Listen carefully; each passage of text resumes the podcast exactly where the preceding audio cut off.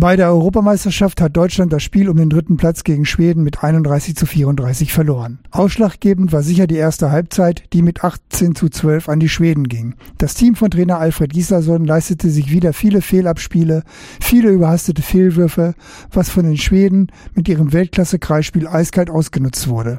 Auch die Torhüterquote bei den gehaltenen Bällen sprach mit 14 zu 3 für die Schweden. In Hälfte 2 kam Deutschland besser ins Spiel und kam bis auf ein Tor an den Gegner heran, bei der Ausgleichsmöglichkeit fehlte dann allerdings die nötige Cleverness.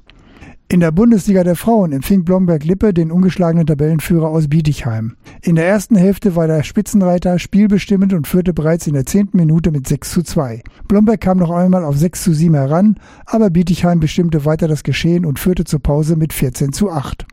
Nach 45 Minuten in der zweiten Hälfte lag Bietigheim mit 22 zu 14 vorne.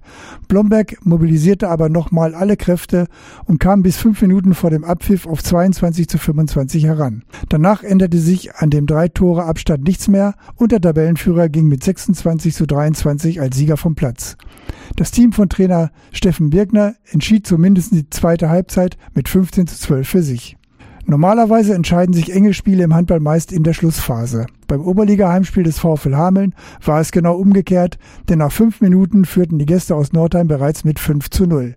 Danach entwickelte sich ein Spiel auf Augenhöhe, bei dem Hamelns Trainer Marc Siegesmund eine wesentliche Leistungssteigerung zum letzten Wochenende registrieren konnte. Aber mehr als bis auf drei Tore, wie in Minute 53, kam Hameln nicht heran und verlor letztendlich mit 27 zu 31. In der Landesliga der Männer liegt Emmertal nach dem 33 zu 28 Sieg im Nachbarschaftsduell gegen Deister Süntel weiter an der Tabellenspitze. Nach einer starken ersten Halbzeit führte das Team von Trainer Christian Bierstedt bereits mit 19 zu 13 und legte damit den Grundstein für einen ungefährdeten Auswärtssieg.